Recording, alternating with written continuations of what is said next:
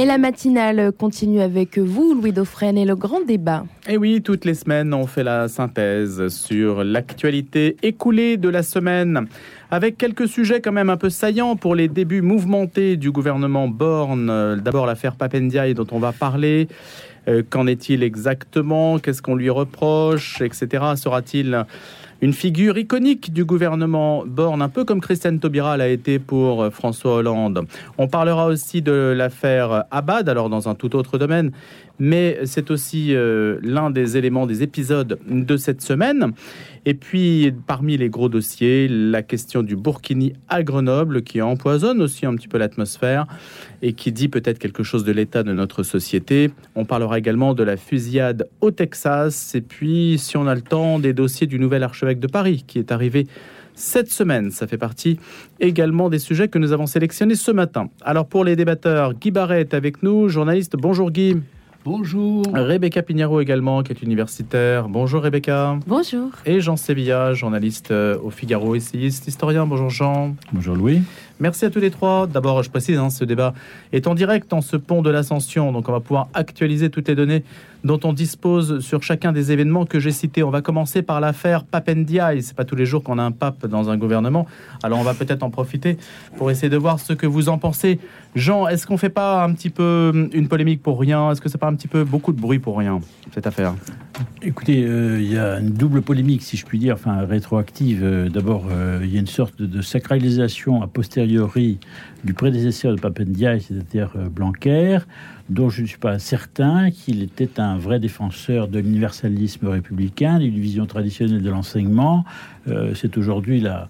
Alors effectivement, il a tenu dans le temps de son ministère euh, quelques propos de bon sens, mais on est dans un contexte global qui, à mon avis, est celui d'une transformation profonde du monde scolaire euh, qui n'a pas été modifié fondamentalement euh, par M. Blanquer. Alors, Papendiaï, oui, évidemment, c'est la vision euh, euh, wokiste, communautariste de l'enseignement, de la transmission de la culture. Euh, je ne suis pas extrêmement surpris, contrairement à ce que croient certains, qu'il ait été choisi euh, comme ministre par Emmanuel Macron. C'est lui qui a constitué le ministère de, de, son Premier ministre, parce que moi je dirais jamais Premier ministre, qui est une, expression euh, tout à fait horrible et incohérente grammaticalement. Premier ministre, c'est du neutre. Hein. donc, parce que... Alors par qui a-t-il été choisi alors? Bah, bah, c'est le, le, président de la République lui-même qui, a hmm. fait le gouvernement. Et, je veux dire, Papendiaï exprime un progressisme euh, fondamental qui, à mon avis, est celui d'Emmanuel Macron. C'est-à-dire qu'il n'y a, pas de, il y a pas de, il y a pas, j'ai pas été extrêmement surpris. Et je pense que euh, dans, toutes ces prises de position, Emmanuel Macron, en général, il nous avait dit qu'il n'y avait pas de culture française. C'est ce qu'il avait expliqué, euh, exprimé il y, a, il y, a, deux ou trois ans. il, a, il a une vision. cet homme, on sait que c'est un homme, c'est un mélange de, je dirais, de culture libérale sur un plan économique et de culture progressiste sur un plan sociétal, culturel. Et donc, euh, euh Papendiaï, à mon avis, exprime une vision, exprime une vision de l'école est grosso modo la sienne. Alors, il y a, des, petits, des petites oppositions, sans doute. Y a, on dit que, que Madame Macron, euh, qui a été professeur, euh, et qui a même été professeur proche d'un de ses élèves, très proche, a joué parce qu'elle a, elle a une vision traditionnelle de l'enseignement. Bon, je veux bien, enfin, tout ça, c'est c'est des leurs. Je veux, dire, mm. on est, on est, euh, je veux dire que les gens qui ont voté Emmanuel Macron soient très contents. S'ils sont pas contents, il fallait qu'ils votent autrement. Mm. Rebecca Pinheiro. Ah bah ça c'est sûr, c'est sûr que c'est une gifle à la figure de toute cette, euh, de, de, ces Français de souche qui ont préféré Macron en regardant euh, leur portefeuille. Eh bien, là, euh, ce que je, je, ne défends pas moi-même l'universalisme à la française, à l'école républicaine. Pour moi, l'école n'est pas un lieu où on, regarde l'élève comme euh, comme une dissidence des, des mots de l'apôtre Paul. Ici, il y a ni noir, ni blanc, ni garçon, ni fille, euh, tous égaux. Ils sont juste euh, des élèves qui sont là pour apprendre. Je ne suis pas d'accord avec ça. Je ne suis pas d'accord avec ces visions françaises qui ont, ont fait un pas de côté euh, de, ses, de son identité donc je n'agis pas comme une femme, je fais un pas de côté et je deviens républicaine. Non, pour moi, c'est anti-humain, cette, cette vision-là. Vous êtes plutôt du côté de Papendiaï alors Pas du tout, justement, pas du tout. C'est la vision de, de, de, de, de Papendiaï, c'est pas du tout la mienne, parce que lui, c'est le porte-parole français du, de Black Studies, c'est la personne qui a apporté les Black Studies en France, cette, qui est une vision qui est, pour, selon lui, pour euh, déradiquer si vous voulez, la société, eh bien, il faut parler de race et plus que de race. Donc, c'est comme si, bon, Zola, on, l'amène Zola dans, notre programme, pas par son, par, la beauté de ses écrits, mais parce qu'il a des origines italiennes. Donc, c'est cette vision-là qui, qui est discriminatoire, profondément discriminatoire. Mais la question, c'est qu'il se ah, Normalement, elle est censée résoudre les discriminations. Mais ça ne résout pas. On, on campe les, les, les, les, personnes dans ces identités et on fait plus pas de côté de l'universalisme français qui est euh, bien sûr intéressant dans un contexte historique qui est celui de la France où on l'assimile et l'assimilation se faisait d'ailleurs pas via la chrétienté. C'est beaucoup plus simple d'assimiler des, des, des, nationalités différentes mais qui ont une même religion. Aujourd'hui, c'est plus le cas. Ce qui se passe aux États-Unis, ce qui s'est passé avec cet homme, Papandia, est qu'il est parti dans les années 90 à l'université de Virginie aux États-Unis. Il arrive comme bon républicain. Donc, il faut, savoir qui est cet homme. Son père euh, noir est parti très tôt. Il a laissé sa mère avec sa sœur rapidement. Voilà, c'est une famille de, de banlieue classe moyenne. Il est fruit de, cet universalisme de l'école républicaine. Il a très bien réussi, des études brillantes, mais il part aux États-Unis.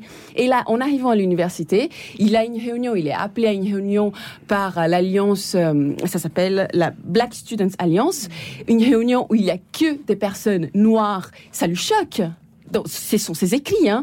Et ben, en revanche, le gars, il se fait influencer, mais pour moi, c'est un opportuniste, je le dis très clairement. Mais il est conscientisé là-bas. On peut dire qu'il est conscientisé, non C'est ça Louis, hmm. c'est un universitaire, donc je, je, le suis aussi. C'est quelqu'un qui a profité d'une fenêtre de l'histoire, Rebecca, c'est qu'il revient, aux États, il revient des États-Unis. Complètement endoctriné, mais pas convaincu. Parce faut, faut c'est qui l'épouse de ce ministre? Vous savez qui est l'épouse de ce ministre? La sociologue qui a Sciences Po, Lazarus. Elle est, elle est petite fille de qui? Eh ben, de Mingin, c'est un général, c'était un général français qui a la, la, médaille de, de coloniale. Hmm, c'est miraculeuse. Exact, c'est un homme qui a écrit un livre qui s'appelle la, Victoire Noire. Hmm, la, force Noire. La Force Noire, merci. Et ce livre, j'ai même, j'ai lisé hier le préface. Devant le micro, Rebecca, le qui va nous dire quelque chose quand même parce qu'on n'a pas encore entendu. Allez-y, Rebecca. L'héritage de cette famille-là est un héritage des personnes qui, à travers l'universalisme français, ont émancipé des Noirs, notamment à travers la guerre. Et donc c'est quelque chose, c'est la, voilà la beauté de la France que, que je défends. Mais il y a un retournement. Et pas un retournement, oui ou non, c'est le langage d'Emmanuel Macron qui en gros vient imposer sa, sa, vision de la France, qui est une vision mondialiste. Il ne faut plus la France telle qu'elle était, c'est la mondialisation, et il est le porte-parole de cette mondialisation. Mais Papandiaï, c'est pas vraiment que Macron l'a choisi. Papandiaï s'est proposé en 2021. J'ai la carrure pour être ministre. Il est venu voir Macron. Donc le gars, il, il, c'est un opportuniste et il ne pourra pas faire grand chose. Venu voir Emmanuel Macron, il ne pourra pas faire grand chose.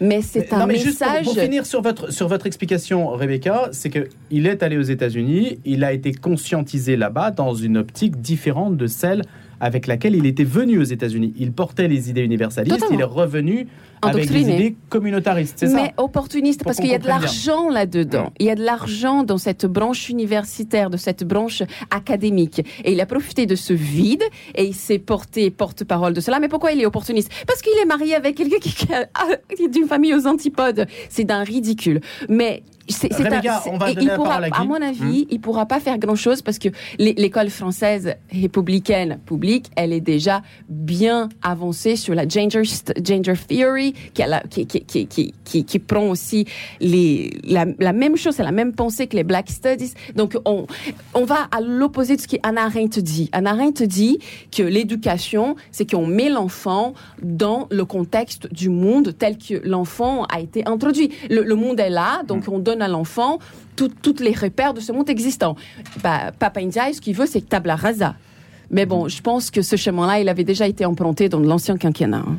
Guy Barret, à présent, Euh, après cette tirade. Oui, oui, moi être beaucoup plus modeste. Euh, on a beaucoup euh, spéculé sur les raisons pour lesquelles, pour lesquelles euh, Macron a nommé, Macron a nommé euh, Oui. Ce, monsieur et qui serait euh, l'anti-Blanquer.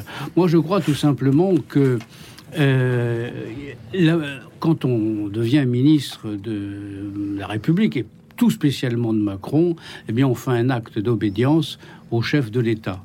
Alors, opposer Blanquer euh, et son successeur n'a pas beaucoup de sens. La politique que le premier a fait, que le second fera, sera la politique euh, voulue par Macron. Voilà. Donc, euh, ce qui est, euh, alors on voit des contradictions entre Blanquer et puis l'autre, et puis bon, mais Macron ayant dit tout et le contraire de tout.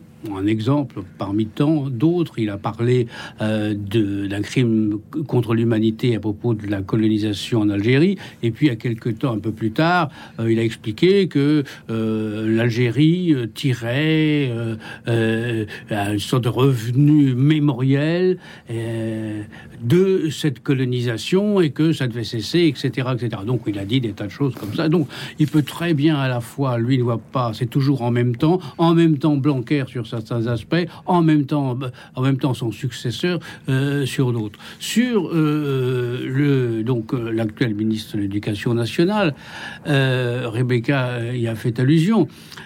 C'est lui un, un fruit de l'universalisme républicain et de l'élitisme républicain. Il est passé par les écoles de la République et, et, et- et il est arrivé là, il est agrégé à l'université. et, et c'est cela. Bon, Spécialiste Mais- des minorités des spécialiste États-Unis. Mais euh, l'universalisme républicain, c'est quand même aussi, d'une certaine façon, un universalisme euh, révolutionnaire, en ce sens que euh, c'est l'individu, c'est aussi l'indi- l'individu roi, c'est l'individu euh, amputé euh, de ses racines familiales, patriotiques. euh, C'est la euh, pensée des Lumières. voilà, c'est la pensée des Lumières. Et donc, l'uni- l'universalisme a aussi été ce, ce corollaire que ça aboutit à l'individualisme. Et l'individualisme, dans ses conséquences extrêmes, c'est ce qu'on voit actuellement. Chacun est libre de changer de sexe s'il peut. Chacun sera malheureusement libre, si l'on croit les promesses de Macron, de se donner la mort euh, si ça lui convient, etc., etc. C'est à aussi l'universalisme, c'est aussi une forme d'individualisme. Alors, Donc on a tort d'opposer l'universalisme oui, voilà, voilà. au mouvement Je- dans lequel on est voilà, aujourd'hui. Voilà, je Oui. pense. Et, et donc, euh, euh, on verra bien ce que ça donnera. Le problème, c'est que euh, on a dit que c'est pour avoir les voix euh, de Mélenchon. Alors, j'allais y venir, et des- justement, et des et des enseignants. Mais bon, j'ai des enfants qui sont enseignants. Le problème des enseignants actuellement, ce sont les incivilités. Mhm. Euh, c'est euh, c'est le niveau qui ne, ba- qui ne cesse de baisser, c'est des salaires modestes par rapport à la compétence et aux études qu'ils ont accomplies, et le fait d'avoir quelqu'un qui serait en résonance avec une minorité de ces enseignants, c'est pas ça qui va faire déplacer des voix de Mélenchon euh, à euh, Macron ou au candidat, au candidat de Macron. Et d'ailleurs, quand on voit la campagne électorale, euh, personne ne discute sur le fond des questions que nous dont nous débattons euh, aujourd'hui sur l'universalisme, à l'école, le WAC, etc. Hmm. Maintenant, on a l'impression, justement, sur l'aspect un peu euh, politicien des voix, que le match se déroule entre Emmanuel Macron et Jean-Luc Mélenchon et que euh, Marine Le Pen, arrivée deuxième, euh, a fait un petit second tour et s'en est allée. Elle a complètement disparu du paysage. Qu'est-ce que vous en pensez, Jean? Est-ce que justement la nomination de, de Papendia ne correspond pas au déplacement du centre de gravité politique entre la gauche et Macron Oui, mais le déplacement, il s'est opéré dès l'avant-second tour, euh, puisque d'une certaine manière, Marine Le Pen elle-même a fait une campagne de second tour euh, plutôt à gauche. Elle draguait les électeurs de Mélenchon, je veux dire.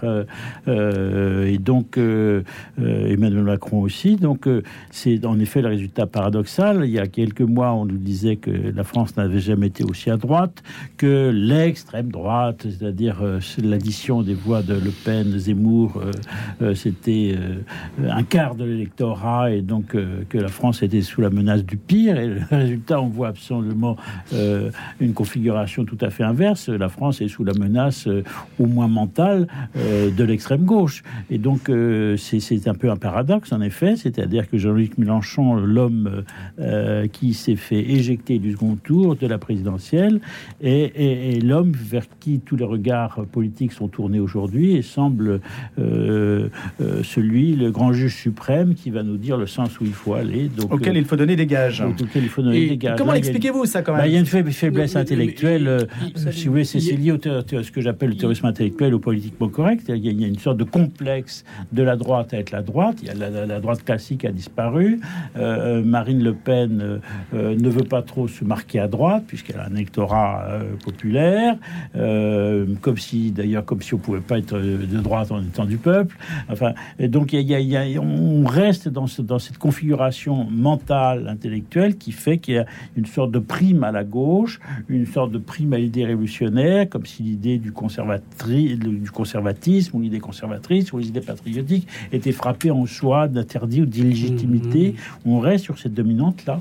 Est-ce que vous diriez que jamais la droite n'a si peu pesé dans le débat politique? Bah, euh, Quand on parle de, et Rebecca. de Marine Le Pen et euh, de Jean-Luc Mélenchon, ce qui fait aussi qu'il euh, y a au-delà de toutes les raisons qu'évoque Jean Sévilla, c'est que on suppose, grâce aux alliances qu'il a faites avec euh, euh, les Verts, le Parti communiste et le Parti socialiste, qu'il aura euh, non, il n'aura pas la majorité à l'Assemblée nationale, il ne sera pas Premier ministre, mais il aura un groupe beaucoup plus important qu'il n'avait auparavant, et surtout beaucoup plus important que par rapport à Marine Le Pen, qui peut espérer avoir un groupe, ce qui est déjà pas mal puisqu'elle n'avait pas, c'est-à-dire au minimum 15 élus, peut-être 30, 35, mais évidemment, euh, à l'Assemblée nationale, elle ne pèsera pas du même poids, euh, du même poids que la gauche.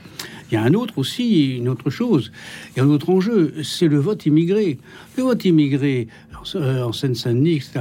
En Seine-Saint-Denis, euh, euh, le Front National, dans des précédents scrutins, avait fait de, fausses. Enfin, le candidat, exactement, à la présidentielle, avait fait des, fausses, des, grands scores parce qu'il y avait les, ceux qui. les Français de souche, comme on dit, qui étaient là et qui voyaient évidemment que la puissance de l'immigration et les conséquences sur leur vie quotidienne. Et là, euh, euh, c'est l'inverse. Mélenchon a fait de gros scores dans, ces dans ces endroits-là. Euh, donc c'est ça l'islamo-gauchisme du point de vue électoral. Et, Mélenchon, lui aussi, enfin par Macron, est intéressé aussi par cet électorat. Et il y a, il y a aussi, il y a, voilà, il y a aussi, il y a, aussi un enjeu. Et puis, si vous voulez, depuis depuis tout le temps que la euh, la droite n'a jamais, mais je parle là, non pas de Marine Le Pen, mais des Républicains et euh, de l'UMP, du, du LR, n'ose pas s'affirmer euh, à droite, non pas de, de, colonne vertébrale idéologique, et tandis que du côté de Macron, de Mélenchon, eh bien, il y a, bon, c'est grosso modo, hein, Mélenchon, c'est le Mitterrand de, 81, hein, grosso modo. C'est-à-dire, comme hein. Emmanuel Macron en fait est censé agréger les votes de droite, en fait, il ne fait pas d'effort particulier pour répondre à telle ou telle sollicitation venant de la droite, puisque de toute façon, c'est le seul candidat en mesure euh, sur lequel euh, l'électorat de droite va se rabattre, ou l'électorat de la droite classique. Donc, il n'y a, pas, a pas beaucoup d'efforts à faire de ce point de vue, alors qu'il va faire des efforts vers la, la gauche, précisément devant laquelle il se retrouve et là où il y a un enjeu électoral. Il n'y a pas d'enjeu électoral à droite, en fait. Mais non. Et la question, c'est que, enfin, pour moi, hein, si, la droite peine à exister en France, euh, le, mouvement conservateur il est inexistant. Il n'y a pas de conservateur aujourd'hui en France. Et c'est dommage. C'est dommage. C'est un manque de courage immense. Il n'y a pas, d'audience politique et le système, euh, le système électoral qui va me faire rire. Le système électoral est fait pour, euh, pour empêcher que ce, ce courant-là et, et, existe dans la place politique. En, tout cas, une représentation politique dans le hmm. système parlementaire. oui, il y a des sujets. Non, mais euh, on pense que l'on veut d'Éric Zemmour. Il a quand même recueilli 2000 2 millions de voix euh, au premier tour de la présidentielle, ce qui n'est pas rien. Mhm. Je, je, gage qu'il n'aura qu'il y aura à peu près aucun député de reconquête au législatif. Donc il y a, y a il y a, une, non-adéquation entre le système électoral et l'équilibre de politique, les équilibres politiques de la société ah, française. Et à propos des mouvements conservateurs, euh, il ne faut pas oublier euh, que les manifestations contre euh, la PMA, Hein, et le mariage pour tous mm. hein, ont, drainé des millions, des millions de, sont ces gens Français. Où hein. sont ces gens Ah oui, bien entendu. Parce il n'y a pas de traduction, il n'y a pas de traduction électorale, mm. euh, mais euh, donc il y a quand même l'existence, c'est-à-dire d'un peuple conservateur, comme on parle du peuple aussi parfois du peuple de gauche. Il y a eu des, millions, des millions pour euh, contre le mariage gay. Puis, puis après, un peu moins, mais nombreux aussi contre le mariage pour tous. C'était vraiment une mobilisation. Mais quelle hypocrisie Ces personnes votent Macron. C'est ridicule. Et on dit que Zemmour est à droite, mais il n'est pas conservateur. Zemmour, c'est un républicain. La réponse est la République. Alors non, on peut même pas parler de, de, l'avortement avec Zemmour. C'est un faux conservateur. Qu'est-ce qu'il conserve Vous même pas conserver la vie. Guy Barret n'est pas l'avocat d'Éric Zemmour, hein, je précise. Non, mais non, pas du tout. Mais les gens, à un moment, par, par euh, la, structure euh, du vote majoritaire notamment, eh bien s'ils ont à choisir effectivement ces gens conservateurs entre Mélenchon et Macron, ils estiment à tort peut-être, mais que Macron est le moindre mal. Voilà. C'est la question de l'offre politique. Le mal est toujours mal. Il n'y a pas de moindre mal. Je sais bien. Alors on va évoluer dans les sujets. Il n'y a pas. Il y a un problème. Ce qui est déjà un problème d'inadéquation peut-être entre l'offre politique et puis là une certaine partie de la demande en tout cas. On va parler à présent d'une autre affaire qui a, pour les quelques minutes qui nous restent, parce que je ne sais pas s'il faut y consacrer davantage de temps, sur l'affaire Abad. On sait que le parquet de Paris n'ouvre pas d'enquête euh, en l'état sur la question euh, des accusations de violences sexuelles visant le nouveau ministre des Solidarités, Damien Abad. Quel regard portez-vous sur cette histoire? Euh, Est-ce que c'est un, épisode finalement sur lequel il n'y a pas grand-chose à dire, ou bien est-ce que l'exécutif envoie un signal en maintenant son ministre sans tenir compte de la polémique que son comportement présumé a suscité Jean Sévillard, Rebecca bah, Pinheiro Logiquement, il, y a pas, il ne devrait pas y avoir de justice médiatique, c'est-à-dire qu'il y, a mhm. une justice en soi, un système judiciaire qui doit faire son, son travail, c'est-à-dire si, si, les, si les accusations contre euh, M. Abad sont fondées ou non, il doit y avoir action judiciaire ou non. Ça, je ne sais pas moi, je, ça plutôt, il n'y a pas grand-chose à en dire. Malheureusement, tout ça est, est, à vomir sur, sur, le niveau euh, moral euh, de la société française, qui, qui, est une sorte de, naufrage global. Euh, quand on voit même, même. Abad, la façon dont il se défend, je sais pas s'il est coupable ou non, mais enfin, quand il raconte que, comme ça, devant les micros, à la sortie de son ministère, quasiment, que pour commettre l'acte sexualité, obligé de faire ci ou ça. Enfin, je veux dire, mais où est-ce qu'on est, C'est terrifiant, c'est terrifiant. tout ça donne envie de vomir. Hein, donc, euh, il y a un étalage euh, certain, euh, l'absence de pudeur. Guy, le respect. 40 secondes. Jean, Jean Sévilla a raison. C'est la justice doit être saisie et c'est à elle de suivre. Le problème, c'est que la justice a été saisie, qu'elle a rendu son verdict. Il y a eu deux non-lieux. Donc la justice est saisie. Il y a eu deux non-lieux. Et on parle d'Abad et Abad a dit ceci. c'est passé un peu inaperçu. Il dit pour rester au gouvernement, je m'appuie sur la jurisprudence d'Armanin. Darmanin, lui aussi, il est, il est poursuivi et il a eu trois non-lieux. L'autre, il n'en a eu que deux et il reste au gouvernement. Alors, donc, c'est ça qui coince un peu Macron. S'il dit, voilà, il y a une suspicion euh, de, euh, de crime, de délit, eh bien, on, il doit quitter le gouvernement. Alors Darmanin doit aussi le faire et, il ne le fait pas. Bon, je crois euh, je crois simplement que, à travers cette affaire, on veut remplacer aussi euh, ce fondement de notre droit, qui est la présomption d'innocence, par le principe de précaution, où là, ce n'est, hmm. voilà, où il doit faire la preuve de son innocence et non pas euh, à, la justice de montrer sa culpabilité. Merci Guy. On va se retrouver dans quelques instants autour de nos débatteurs Rebecca Pinheiro, Jean Sévilla et Guy Barret pour la suite du grand débat après les infos. Un appel de la Fondation Notre-Dame avec Christophe Rousselot, délégué général de la Fondation Notre-Dame. Chers amis, Quand on ne parle pas la langue du pays d'accueil, l'intégration, quelle que soit la durée du séjour, n'est pas évidente du tout. Alors c'est la mission que s'est donnée le centre Alpha Choisi, qui propose des cours à des personnes qui maîtrisent mal la langue française. L'association est située au cœur du 13e arrondissement et dans ce quartier, vous le savez sans doute, vit une population d'origine asiatique avec un niveau vraiment très faible en français. Et cette population utilise très peu le français au quotidien, évidemment, et ça freine son insertion euh, et, son évolution dans, dans notre société. Les formateurs de l'association sont tous bénévoles. Ils mettent en situation leurs élèves dans l'objectif de leur apprendre à devenir autonomes et à réaliser différentes démarches tout seuls. L'association les accompagne aussi dans leur recherche d'emploi. Sam, qui est l'un d'entre eux, nous a écrit Je veux apprendre le français car je souhaite changer de métier. Actuellement, je suis cuisinier dans un restaurant, faute de mieux, et mon rêve, c'est de travailler dans les transports ou le tourisme. Et pour ça, il me faut progresser en français. Et comme Sam, il y a 60 hommes et femmes qui sont très motivés et qui comptent sur ces cours pour progresser. Mais pour cela, ils ont besoin de votre soutien et votre don va financer l'organisation des cours et l'allocation des salles. Faites votre don en toute sécurité sur le site fondationnotre-dame.fr ou bien par chèque Fondation Notre-Dame Mains Ouvertes, 10 rue du Cloître, à Paris dans le 4e. Merci beaucoup.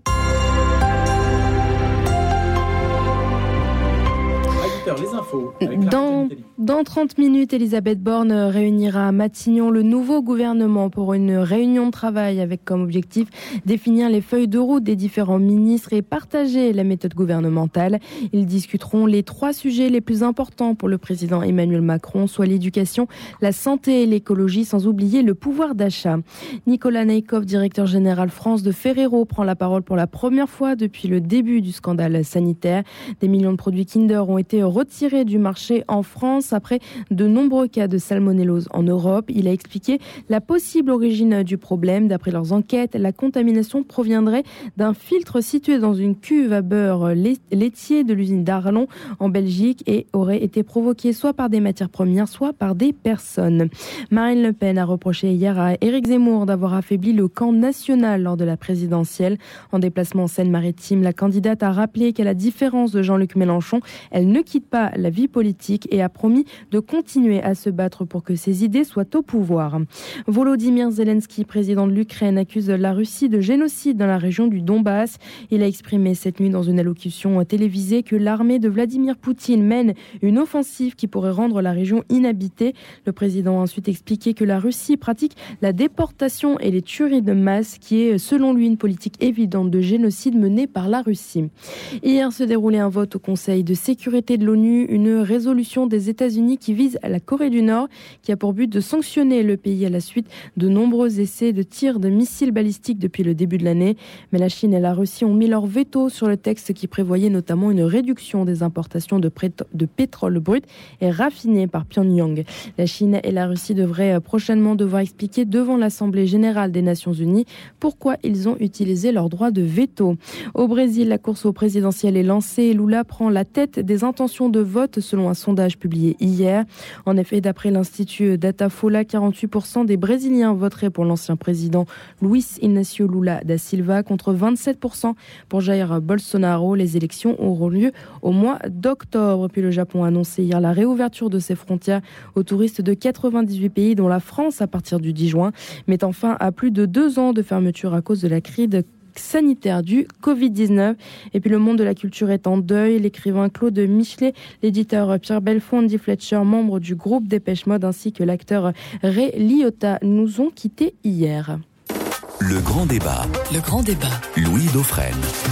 Et on va parler à présent de la controverse autour du Burkini. Vous savez que le nouveau règlement des piscines porté par la majorité du maire écologiste de Grenoble, Éric Piolle, devait initialement entrer en vigueur bientôt le 1er juin. Mais le tribunal administratif de la ville en a suspendu la disposition autorisant donc ce port du Burkini, estimant qu'il portait gravement atteinte au principe de neutralité du service public. Des voix s'élèvent par ailleurs pour demander une loi encadrant davantage le port du Burkini dans les piscines. Alors, ce n'est pas la première fois qu'une controverse de cette nature émerge. Que signifie-t-elle? Est-ce qu'il y a euh, une sorte de malentendu entre d'un côté une sorte de, propagande islamiste, et puis de l'autre, la liberté de porter un vêtement, de s'habiller comme on veut? Comment posez-vous ce problème? Rebecca Pinheiro, Jean Sévilla, Guy Barret, Jean il est évident que le burkini n'est pas un vêtement neutre. Euh, c'est un.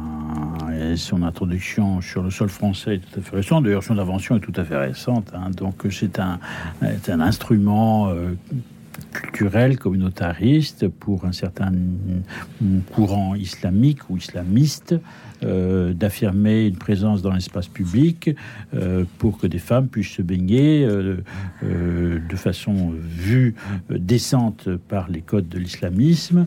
effectivement, de fait, de fait, c'est décent et de fait, d'une certaine manière, paradoxalement, c'est plus décent que certains maillots de bain où il y a très peu de très, peu de textiles et beaucoup plus de peau sur sur sur le corps des dames.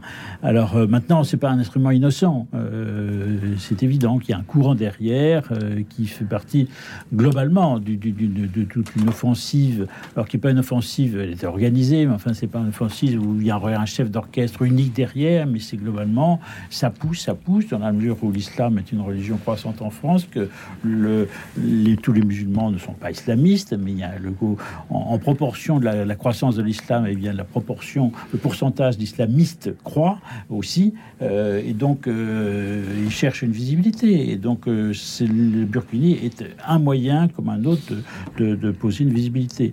Alors, euh, que répondre? La, réponse juridique est très euh, c'est très subtil, hein, parce que comment définir qu'est-ce qui est décent, qu'est-ce qui n'est pas décent, comment euh, concrètement, euh, en quoi, parce qu'après tout, le vêtement de nos arrière-grand-mères, quand elles allaient se baigner en 1910 à Dieppe, vous regardez les dames, elles ont des, espèces de, de, de, maillots de bain couvrant, qui sont pas de maillots de bain, mais qui sont des sortes de robes, elles en robe, totalement recouvertes. oui, oui, totalement couvertes jusqu'aux chevilles. Donc, voilà. Euh, donc, est-ce que c'est. Euh, oui, donc, il y a aussi. Euh, je dis pas une relativité, mais c'est complexe. Ce sont des codes culturels aussi. Qui, il, y a une partie, il y a une partie qui est mouvante. Voilà. Maintenant, euh, si la cité française n'est pas contente de cela, il faut aussi qu'elle se prenne un peu elle-même. Je veux dire, euh, euh, une société qui se déchristianise, la nature a horreur du, vide, mhm. eh bien, le vide, il, est rempli par autre chose. Et donc, une société, les gens ne veulent plus de religion, ils sont persuadés que Dieu, ça ne sert à rien et que Dieu n'existe pas.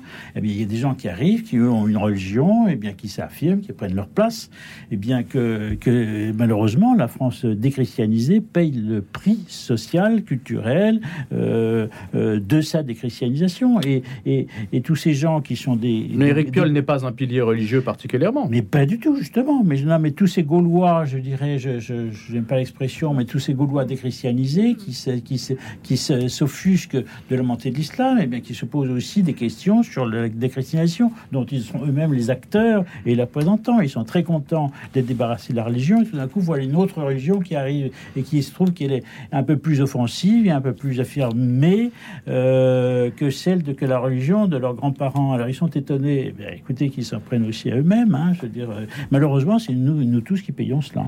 Rebecca Pinheiro. Oui, le beurre, l'argent du beurre euh, et vous savez quoi. Donc c'est c'est merveilleux d'entendre ce qu'on vient d'entendre parce que c'est la vérité. Vous voyez, si à force de, enlever le sens et de ne plus savoir où est-ce qu'on va aller chercher du sens et de laisser ce manque de liberté qui vous appelez liberté en République, mais que c'est une libertinage, fait que maintenant il faut payer les frais de ceux qui ont trouvé un sens. Et le sens pour moi, le socle et le sens, la roche, elle est biblique. Et ça l'était dans notre civilisation qui est, qui est, la civilisation judéo-chrétienne, qui soit la Torah ou le Nouveau Testament, ils nous ont donné un sens pour notre civilisation, un sens de vie. Vous voyez, la, personne qui vous parle, moi, je, je, suis une femme que je, je pense aux yeux de la société émancipée. Et, j'ai 18 années d'études après mon bac. Comment allez-vous Je ne vais pas à la piscine publique, je ne vais pas en maillot de bain devant quelqu'un d'autre qui est mon époux. Je le fais pas. Donc vous n'allez jamais à la piscine publique?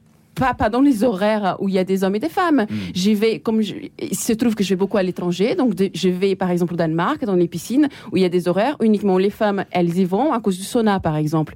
Donc c'est, je, pense que c'est ce débat, ce débat est ridicule parce qu'il suffirait de donner un horaire dans les piscines publiques françaises pour que les femmes puissent y aller. Moi, j'habite dans un quartier où il y a énormément de juifs. Avec mes amis juifs, eh bien, on a des endroits où on peut y aller et en toute liberté entre femmes, on peut se baigner avec ma fille, je ne fréquente pas un endroit où...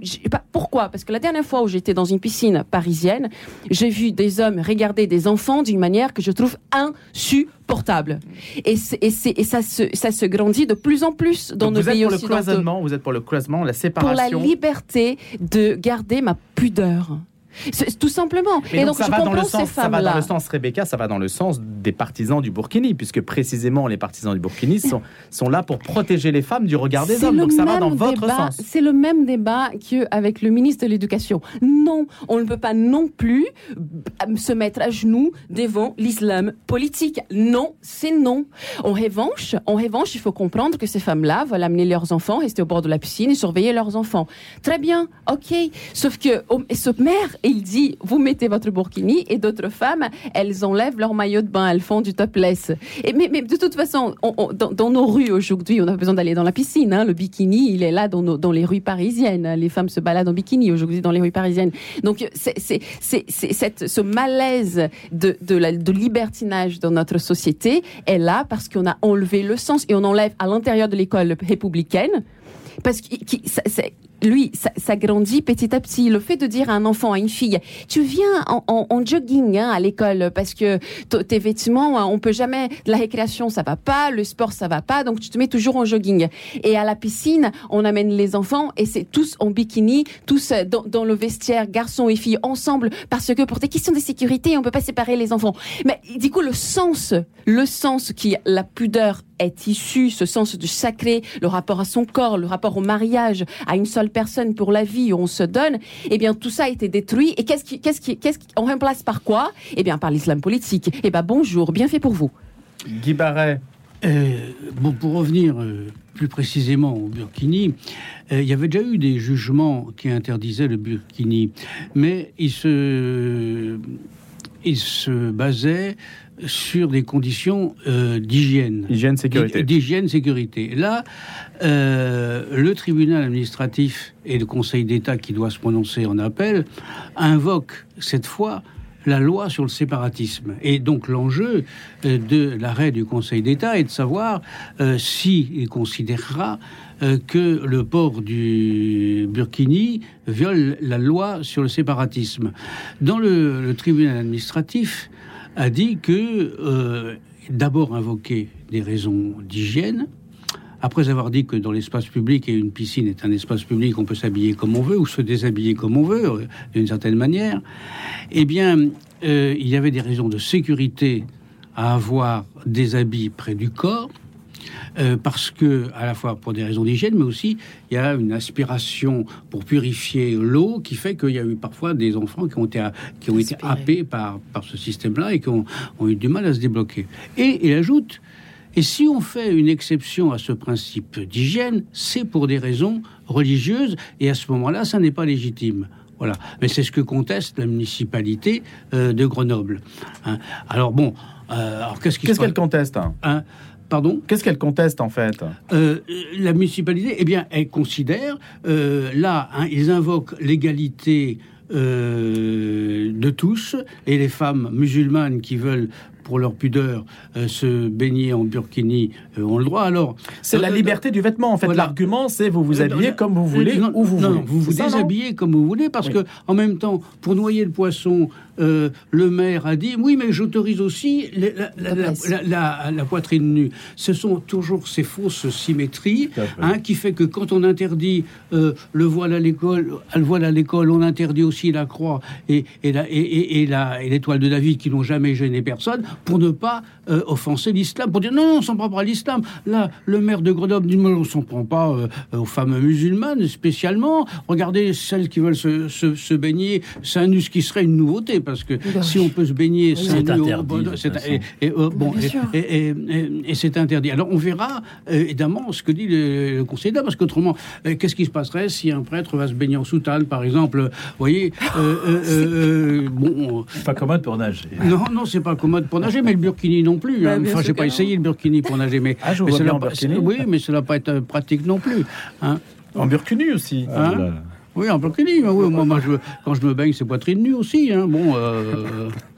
Il ose tout, Guy Alors, quelle est, la, quelle est la, la, suite En fait, on a l'impression d'être enferré chaque fois dans des débats dont on est incapable de sortir. Ça, ça donne quand même cette image-là. Est-ce oui, parce qu'on a enlevé la Bible du débat. On mettez la Bible et ça va être très facile. Alors, je ne sais pas s'il faut dire ça à Eric Piolle, mais on a l'impression. Qu'est-ce qu'il y a Est-ce qu'il y a la volonté d'allumer chaque fois des mèches pour créer des des, polémiques. Euh, et, pourquoi les écologistes en particulier se livrent-ils à ce type de...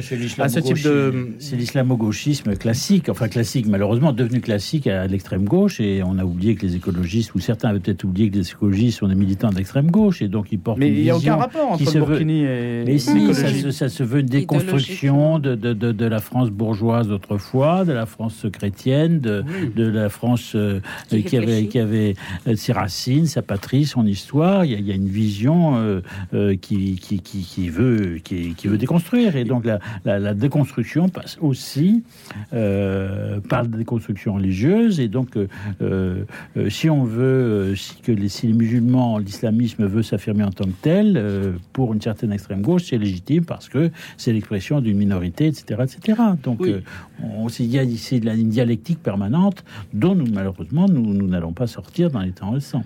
Et, et, et il y a aussi euh, la volonté de favoriser euh, et de privilégier l'immigration et les immigrés qui, euh, dans l'idéologie d'extrême gauche, sont les nouveaux damnés de la terre et donc qui sont appelés à faire la révolution, à changer les mœurs, etc., au détriment effectivement de ce que disait Jean de, de, la civilisation chrétienne ou ce qu'il en reste. Oui, les idiots utiles, comme disait Moore, mais la, je, pense qu'il faudrait beaucoup plus se préoccuper de la présence euh, de, de, de, l'islam politique dans les écoles catholiques françaises. Parce qu'il y a des écoles, je pense à des écoles en, région parisienne, qui ont de plus en plus de profs euh, musulmans qui endoctrinent les enfants dans les écoles catholiques. Alors je ne parle même pas de l'école publique, dans des écoles catholiques. Et j'en ai reçu la semaine dernière une maman avec euh, maman de quatre enfants, dont chrétienne, engagée, avec des enfants qui ont fait le conservatoire et qui étaient musiciens, musique sacrée, bref, des, des chrétiens. Deux de ces enfants sont devenus musulmans à l'intérieur d'une école catholique en Ile-de-France. Et ça, il, faut, il faut vraiment se, se, préoccuper. Et je le dis à, ces auditeurs de Radio Notre-Dame, réveillez-vous. Ce, n'est pas à la piscine, c'est chez vous que ça se passe. Oui, mais ah. euh, il y a euh, justement statistiquement, il y a, il y a 4000 euh, Français, chrétiens probablement, au moins, au moins à l'origine, qui deviennent musulmans. Et il y a environ 400 musulmans qui deviennent chrétiens. Donc ça illustre un peu. Mais peut-être, y en a-t-il beaucoup plus, mais ne oui, enfin, officiellement, Les, oui, voilà, voilà, oui, parce qu'il y a certainement des musulmans qui deviennent euh, chrétiens euh, qui ne peuvent pas euh, l'affirmer à cause de, voilà, voilà ah, ah oui oui c'est le, prix de leur vie. Et la plupart deviennent évangéliques d'ailleurs. Beaucoup surtout surtout des berbères d'ailleurs. Allez on parlait d'école à l'instant. on va aller du côté d'une école au Texas où sont morts des enfants dans des situations dans une situation évidemment dramatique une scène épouvantable qui ravive évidemment la question du port d'armes aux États-Unis. Il y a une polémique sur ce sujet depuis quelques jours, depuis que euh, ce garçon de 18 ans a tué ses enfants d'une école primaire euh, à l'arme automatique. Et la question qui se pose, euh, de manière récurrente, hein, un peu systématique dans les médias, c'est faut-il euh, interdire le port d'armes aux États-Unis, etc. Est-ce que c'est ça qui est à l'origine de ce qui s'est passé? Comment essayer d'appréhender le sujet? Pourquoi est-ce que ça se passe là-bas? On va essayer d'avoir des éléments d'explication avec vous, Guy Barret, Jean Sévilla, Rebecca Pinheiro-Guy. Alors, il faut d'abord comprendre que la, les États-Unis sont une société violente dès l'origine. Euh, pendant la conquête de l'Ouest, notamment, un homme sans armes était un homme mort. Bien sûr. Hein. il y avait euh, les Indiens, il y avait les bêtes sauvages, il y avait les brigands. Etc. Donc, ce second amendement qui autorise chaque Américain à posséder une arme est vraiment dans l'ADN, comme on dit maintenant, euh, des États-Unis c'est un, c'est un droit, c'est un, un droit euh, constitutionnel. Et alors, certains États essaient euh, de multiplier euh, des conditions, etc., mais on ne peut pas l'abolir. Et il y a aussi derrière tout cela, quand on dit pourquoi on n'interdit pas, on ne remet pas en cause ce second amendement, il faut comprendre aussi là la spécificité. Nous, nous sommes dans un État centralisé et où le président fait ça et tout le monde s'exécute, le Parlement est aux ordres, etc. Là-bas, c'est pas du tout pareil. Chaque État, euh, par exemple, les États aux États-Unis ont plus de droits Hein, que, que, les États au sein de l'Union européenne. Mmh. Au sein de l'Union européenne, la peine de mort est interdite, on ne peut pas, la, on ne peut pas même euh, la rétablir, même si le peuple est pour. Tandis que là-bas, aux États-Unis, il y a des États qui l'ont, qui ne l'ont pas, qui l'appliquent, qui ne l'appliquent pas. Bon, et donc il y a aussi ce qui fait qu'il ne peut pas y avoir, euh, on dit, mais pourquoi euh, Biden, pourquoi tel ou tel président ne l'a pas fait? Parce qu'il ne peut pas le faire, parce que il faudrait l'assentiment, parce que les, les assemblées là-bas ont plus de pouvoir que nous, et le président n'a pas autant les mains libres que, chez nous. Voilà. Bon, alors, euh, euh, là, ce qui est, euh, c'est conçu, si vous voulez, par les Américains comme des armes défensives. Bon, alors, les armes défensives, la, la, réaction par, de, la, de ce qu'on appelle le lobby des armes, qui, son congrès, là, à propos de ce qui s'est passé au Texas, a répondu que si, à l'école, les professeurs, etc., avaient été armés, tous, eh bien, euh, l'assassin aurait été arrêté euh, rapidement. Avant que la police euh, voilà, neutralise. C'est ce qu'avait dit aussi Trump quand on a parlé des attentats de Paris du 13 novembre. Il a dit, euh, Trump, évidemment, dans son langage un peu brutal, en disant, ben, si là-bas il y avait eu deux, trois types qui avaient des armes, hein, comme chez nous, eh ben, ils ne seraient pas assez loin. Alors, évidemment, la distinction d'armes défensives et armes offensives est délicate. Parce que, par exemple, actuellement, vous demandez euh, aux Français, aux Américains, aux Anglais, eh ben, ils produisent des armes défensives aux Ukrainiens. Alors, maintenant, ça c'est comme le Hein, euh, il peut être offensif ou, défensif. Donc, euh, c'est vrai que les réactions sont toujours, euh, sont toujours évidemment émouvantes et importantes, mais c'est, on ne dit pas aussi, parce que ça existe, hein, mais on n'en parle pas évidemment parce que c'est pas spectaculaire, combien de, de, gens ont été arrêtés dans des massacres, dans des massacres de masse, comme ça, par des individus comme ce genre de 18 ans, par des gens qui étaient armés. Mhm. Ça existe aussi. C'est ça, aussi dont hein. il faudrait faire la comptabilité. c'est ça. Alors, bon, euh, et alors, ce qui est en soi, si vous voulez, les armes, les armes, elles ne sont pas létales en elles-mêmes, ce sont simplement ceux qui les utilisent. Jean Sévillan. Euh, je crois que Guy Barrel a dit l'essentiel. Euh, il y a à la fois la, tradition culturelle historique des États-Unis, il y a la, différence de ce, monde qui est un monde décentralisé, notamment où les lois ne sont pas les mêmes d'un État à l'autre, c'est certain. Il y a un élément qui aggrave le phénomène, qui est euh, le développement des réseaux sociaux, qui véhiculent en permanence des images de violence et les images de violence, elles existent depuis toujours. Et toujours au cinéma, le cinéma, c'est violent. Enfin, il y a des films violents. Maintenant, quand on a des films violents sur son téléphone qu'on a sur soi, il y a, une accélération du phénomène. Euh, plus euh, euh, ce qu'on ne dit pas toujours, il y a la drogue, plus les déséquilibres psychiques, plus les déséquilibres familiaux. Enfin, il y a, tout un, tout un, tout un, une, une infrapopulation dans les sociétés occidentales de gens qui sont désaxés, déséquilibrés et qui ne savent pas comment exprimer leur malaise et qui de temps en temps pètent les plombs, comme on dit communément, et qui, qui, qui, qui, qui, voilà, qui, verse dans la violence. Euh, là encore, il faudrait reconstruire, pour reconstruire un équilibre de la société, il faudrait reconstruire des équilibres familiaux, psychologiques, psychiques, euh, spirituels, mmh. évidemment. Euh, vaste, vaste problème. Mais je pense que les États-Unis sont, des histoires comme ça sont totalement récurrentes. Enfin, je veux dire. Bah, ça se passe là-bas. Hein, oui, oui, non, mais, non, ce que je veux dire, c'est qu'on, évidemment, c'est mmh. L'actualité, mais je veux dire, on en aura, on en aura une autre dans 15 jours, une autre dans 15 jours, une autre. On n'est pas sorti de l'affaire, malheureusement. Rebecca il, faut, il faut comprendre aussi, bon, c'est terrifiant, c'est triste, regardez le visage de ces enfants de 9 à 10 ans, hein, c'est des petits, mm. les deux maîtresses qui se sont battues euh, corps à corps hein, pour, pour sauver ces enfants et qui l'ont pas réussi. Alors, le, le, massacre perpétré, il se passe à, presque à la, à la frontière hein, avec le Mexique, euh, où Valde, c'est à, à, quelques kilomètres de San Antonio, donc on est très très proche du Mexique, on est pratiquement à 80 kilomètres. Et, et si vous voyez les, visages des personnes de, cette école, etc., on est dans une immigration euh, mexicaine très très forte.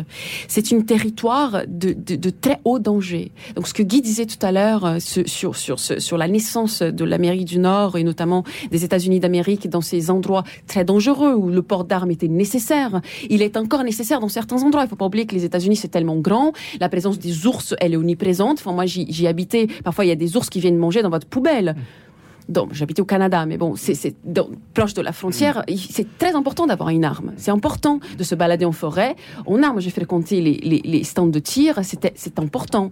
Donc c'est un tout autre contexte. Donc vous étiez armée, vous, Rebecca Pas armée, mais mm. j'avais quelqu'un avec moi qui était armé. Mon mari était armé et moi je, je sais tirer. Donc c'est normal. C'est un contexte. Il faut, il faut le savoir. En revanche, on peut pas le transposer ici pour notre réalité ici. Mais ce qui m'inquiète, mm. moi, c'est ce, le problème du débat que on, on vient sur avoir une arme ou pas avoir une arme. Et on compare à la France. Et puis on on, on, comprend pas qu'il y a c'est un endroit hmm. très dangereux. Ce qui m'inquiète, c'est que la police, Votre le, idée, Rebecca, gamin est resté une heure dans l'école. Hmm. La c'est la police frontalière qui a réagi. Hmm. On aurait, on sait que ce gamin était déséquilibré. Il écrivait pas mal dans le Donc il aurait fallu avoir ses antécédents. Comme en France, où est, où est la police, où est l'intelligentsia qui n'agit pas quand ces personnes sont là? Merci à tous les trois. On va en rester là pour ce grand débat. Je vous remercie d'être venus en ce pont de l'Ascension. Rebecca Pinheiro, Jean Sévilla et Guy Barret. Retrouvez le podcast de cette émission sur le www.radionotre-dame.com.